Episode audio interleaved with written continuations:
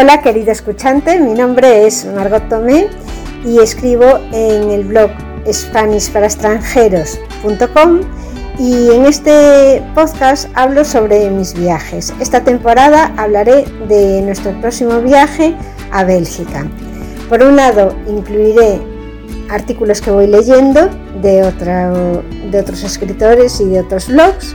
Procuraré hacer resúmenes porque estoy recopilando información para hacer yo la visita después. También, posteriormente a la visita, procuraré contaros cómo ha ido, qué es lo que más me ha gustado y qué es lo que no podéis perder.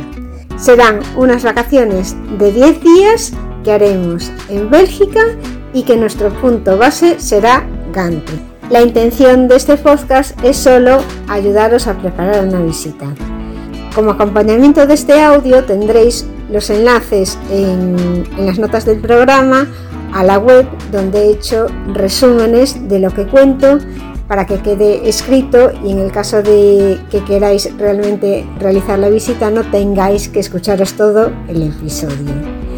Mi recomendación principal cuando vayáis a realizar un viaje, sobre todo a una ciudad, es que reservéis una visita con Civitatis y también os dejaré los enlaces para realizar estas visitas en las ciudades a las que voy a ir. Civitatis te ofrece unas visitas guiadas por la ciudad que son gratuitas, aunque después se les puede dar una propina a los guías, pero están muy bien organizadas son grupos que son cómodos para caminar por una ciudad y los guías te cuentan las cosas más interesantes de cada sitio. Y ahora ya podemos pasar al programa de hoy. Empezamos el capítulo de hoy, la segunda parte, sobre cosas que se pueden hacer en Gante, Bélgica. Sube a lo más alto de la torre del campanario para disfrutar de las vistas de Gante levantada en el siglo XIV, es uno de los grandes símbolos del poder civil de Gante. Al igual que otros grandes campanarios del norte de Francia y Bélgica, protegidos como patrimonio de la humanidad, no se trata de ninguna torre perteneciente a una iglesia o catedral. Desde ella se daban avisos a la población tanto en festejos como sobre todo en tiempos de guerra. Era un auténtico reclamo para la ciudadanía y en este caso de la pujante industria textil, ya que allí estaba la lonja de los paños. La torre del campanario de Gante se considera entre los campanarios municipales más altos de todo el mundo, destacando con una altura de 91 metros. Subir hasta arriba se ha convertido en una de las visitas obligadas de los viajeros que quieren disfrutar de unas panorámicas envidiables de la ciudad. El horario es de 10 a 6 y el precio es 6 euros, pero podrás visitarla gratis si tienes la City Card Gen. El siguiente plan que os propongo en Gante es palpar el corazón de Gante en los muelles Grassley y Corenley. Grassley y Corenley son las dos orillas que conservan el alma mercader y de puerto que siempre tuvo la ciudad. Gante se explica desde el Grassley, muelle de las hortalizas y hierbas, al Corenley, muelle del trigo y viceversa. El esplendor arquitectónico gantés lo podemos observar en Grassley, por ejemplo, con sus espectaculares casas gremiales estilo barroco, desde algunas de las cuales se controlaba la mercancía que iba llegando, en la más pequeña de ellas, por ejemplo, se pesaba el grano. Aunque la torre, que se asemeja al Big Ben, si bien es algo más pequeña, es de finales del siglo XIX y forma parte del viejo Palacio de Correos. Al otro lado, en Corenley, la fachada del actual Hotel Hilton tiene dos cisnes mirando cada uno a un lado, símbolo para muchos de que allí hubiera en su día un burdel. En la Edad Media el amor son dos cisnes que se miran y lo contrario sería la infidelidad. En esta parte de la ciudad salen los barcos para hacer pequeños cruceros fluviales de unos 40 minutos, que son también parte de los imprescindibles de Gante. aunque lo mejor es acudir cuando llega la tarde y tenemos el sol a nuestro favor para hacer las fotos, sentarnos en la orilla y si es posible entablar conversación con la juventud venida de todas partes del mundo y que estudia en la universidad. También podemos sentarnos en una de las terrazas cercanas para beber algo y este algo podría ser una cerveza belga. He aquí uno de los testigos más importantes del florecimiento de la ciudad que no se cansa de renacer sin olvidarse de su historia. Grassley Connelly es Gante. De hecho, yo diría que es Flandes. Para sacar tu mejor foto de Gante, tienes que ir al puente de San Miguel, Sint Michelsbruck. Toda la ciudad en un solo lugar. El puente de San Miguel, llamado así por la iglesia que tiene a su costado, es una de las panorámicas urbanas más fabulosas que se recuerdan en el continente europeo. Y, no exagero, muy pocos lugares cuentan con esa magia y espectacularidad a cualquier hora del día. Las tres grandes torres de Gante, así como el Grassley y el Corenley, quedan a la vista desde este puente por el que pasan los tranvías y en definitiva la vida de los transeúntes ganteses y los muchos viajeros que llegan al corazón de Flandes.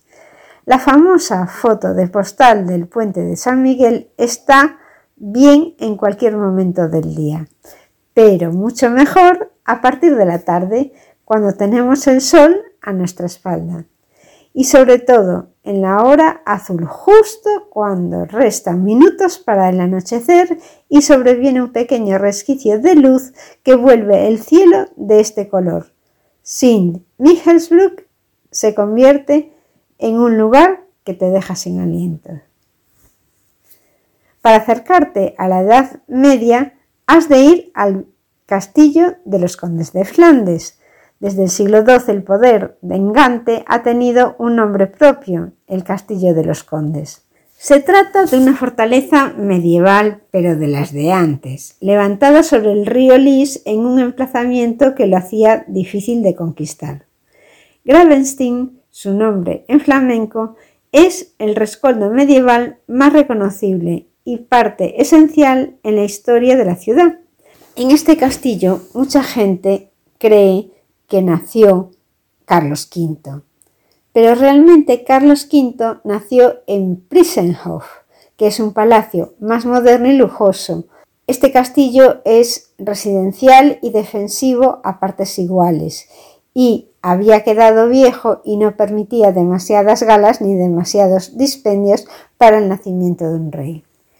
En el interior del castillo hoy en día no se ve nada del mobiliario original de las habitaciones porque han quedado vacías, pero sí hay una colección muy interesante de armas y de instrumentos de tortura de cuando se encarcelaba a la gente en sus calabozos.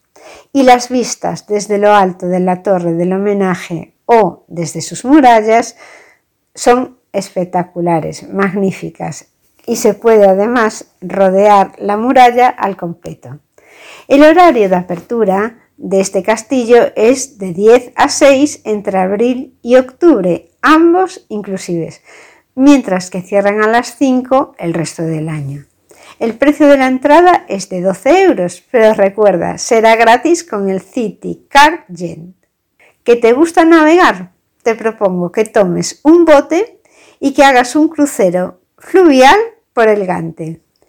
Es un clásico de Gante, hay que tomar uno de los botes que salen de Grassley y Corenley para hacer un recorrido por la ciudad que viene a durar unos 40 minutos. Sin duda, constituye una visita muy interesante con la que conocer mucho mejor los entresijos de la Gante de los mercaderes, los señores condes e incluso observar la cantidad de ánades, fochas o cormoranes que habitan el río Lys o los canales ganteses. Permite de una forma sosegada y cómoda, salvo cuando llueve, claro, aunque también te dejarán unos paraguas y mantas por si hace frío, pero bueno, es mejor ir con buen tiempo y te va a permitir disfrutar y aprender sobre el que fuera uno de los puertos más importantes fluviales de todo Flandes. Hay varios embarcaderos, pero el de Grassley es el más conocido y de donde sale la mejor foto. Diversas compañías se ocupan de estos tours y los precios rondan los 7 euros por pasajero. Quienes dispongan de la City Car Yen tienen derecho a un viaje gratis. Y cuando se acerca la tarde, puedes disfrutar de la animación, de la cerveza y de la gastronomía en Coren Mark, justo en la parte trasera de Grassley. Es donde se encuentra la plaza con mayúsculas de Gante. La ciudad se concentra en el viejo mercado del grano. Ese es el significado real del Korenmark. Podrás sentarte en apacibles terrazas que se utilizan durante todo el año. Los ganteses son muy aficionados al terraceo. Seguro que de esto hay parte de culpa en el gen español que viene de la época de los tercios de Flandes y podrás disfrutar de una terraza a partir del mediodía. El trasiego es constante en este punto neurálgico de la ciudad. De por sí, como espacio urbanístico es una preciosidad, pero más aún si somos capaces de disfrutarlo como un gantés, es decir, sentándonos a beber algo y a comer algo en una terraza. Y para disfrutar de la buena gastronomía, recomiendo en el número 10 de esta plaza el restaurante Du Progress, con una gran variedad de platos de cocina flamenca y donde preparan unos tournedos de ternera deliciosos. El Comte d'Ursel lleva crema de pimientos y merece la pena probarlo. Aunque Corenmar cuenta también con franquicias o bares en los que cabe todo tipo de presupuestos y podrás elegir el que más te apetezca. Lo importante es estar allí. Otra de mis propuestas sería la visita a las desconocidas ruinas de la abadía de San Babón. Hay muchos lugares de Gante que no aparecen en las guías de viaje, por eso te voy a contar uno de ellos, que no debes pasarlo por alto. La vieja abadía de San Babón se encuentra a las afueras de la ciudad vieja, apenas un cuarto de hora a pie desde la catedral. Es un lugar en ruinas que abre sus puertas las tardes de los fines de semana y cuya entrada ya nos dice mucho, ya que se sitúa en Spanhardstraat, que en lengua flamenca significa calle de los españoles. Y esta denominación no es azarosa en absoluto. Sobre una antigua abadía cita en este lugar, Carlos V mandó construir una ciudadela que sirvió de cuartel militar para los españoles venidos para luchar a Flandes. El capitán Alistre, de turno que idearía Arturo Pérez Reverte, así como muchas de las personas que llegaron hasta Flandes siguiendo el camino español, tuvieron aquí su campamento base. Es por eso que lo que queda de la abadía, en lo que respecta al claustro y los jardines, se encuentra hoy en día en ruinas. El interior de la iglesia de la abadía es un espectacular museo de lápidas que se rescataron en la zona. Muchos cuerpos de los españoles de los tercios muertos en el campo de batalla están enterrados bajo la hierba de un inmenso jardín con columnas tiradas que nos retrotrae a las abadías románticas que hoy en día se pueden ver en Gran Bretaña tras la disolución de los monasterios. Los vecinos del barrio tienen las llaves de este lugar y lo suelen abrir y mostrar los fines de semana, aunque al parecer los domingos a partir de las 2 es el día idóneo para hacer esta visita insólita de las huellas del paso de los españoles en Flandes. Y ya llegando a las últimas propuestas, quiero hablarte de los Beaterios de Gante, en la región de Flandes, así como en muchas ciudades, no solo de Bélgica, sino también de Alemania, se puso de moda en la Edad Media la edificación de beaterios en el que las mujeres solteras o viudas, las beguinas, dirigían su vida hacia Dios y a los más necesitados sin formar parte de la jerarquía eclesiástica. Hacían voto de pobreza y castidad aunque podían casarse cuando quisieran y abandonar estas casas de quienes fueron una parte esencial de la sociedad medieval en buena parte de Europa. Una red de beaterios o beguinajes flamencos están protegidos como patrimonio de la humanidad y Gante conserva nada menos que tres. El beaterio de Santa Isabel fue el más grande de su época en la ciudad, aunque con posterioridad derribaron sus muros y se hizo uno de mayor tamaño como Sin Amanzuder a finales del siglo XIX. Ambos son muy destacables, pero me gustaría recomendar el tercero y más pequeño, el de Nuestra Señora de Ter Hoyen. Lo puedes encontrar en la calle Lange Violet Strat 235. Es del siglo XIII y la última beata murió allí en el 2005. Las casas hoy en día son viviendas sociales, pero conservan una atmósfera de paz que merece la pena conocer. La de los Beaterios de Gante es una de esas rutas que uno podría plantearse hacer en bicicleta. Por último, salgamos a seguir descubriendo la región de Flandes. Y si aún tienes más tiempo durante tu viaje y durante tu visita a Gantes, sal y sigue descubriendo la región de Flandes. Gante es maravilloso, por supuesto, pero nos queda aún mucho por hacer en Flandes. Brujas es una ciudad de cuento y de canales, razón por la cual muchos dicen que es la Venecia del Norte. Por otro lado tenemos Amberes, la ciudad de los diamantes, con una plaza fantástica y la posibilidad de ver una imprenta antigua, Plantinus. Y Lobaina y Malinas estas dos cierran el círculo de las urbes flamencas más pintorescas. Por otro lado, nos queda disfrutar del campo, visitar pueblecitos como Dame, conocer castillos de cuento, el lugar donde se casó Juana la Loca o sentir la brisa del mar en las playas de Ostende. Flandes es ciclismo, cerveza, chocolate, arte y un sinfín de historias.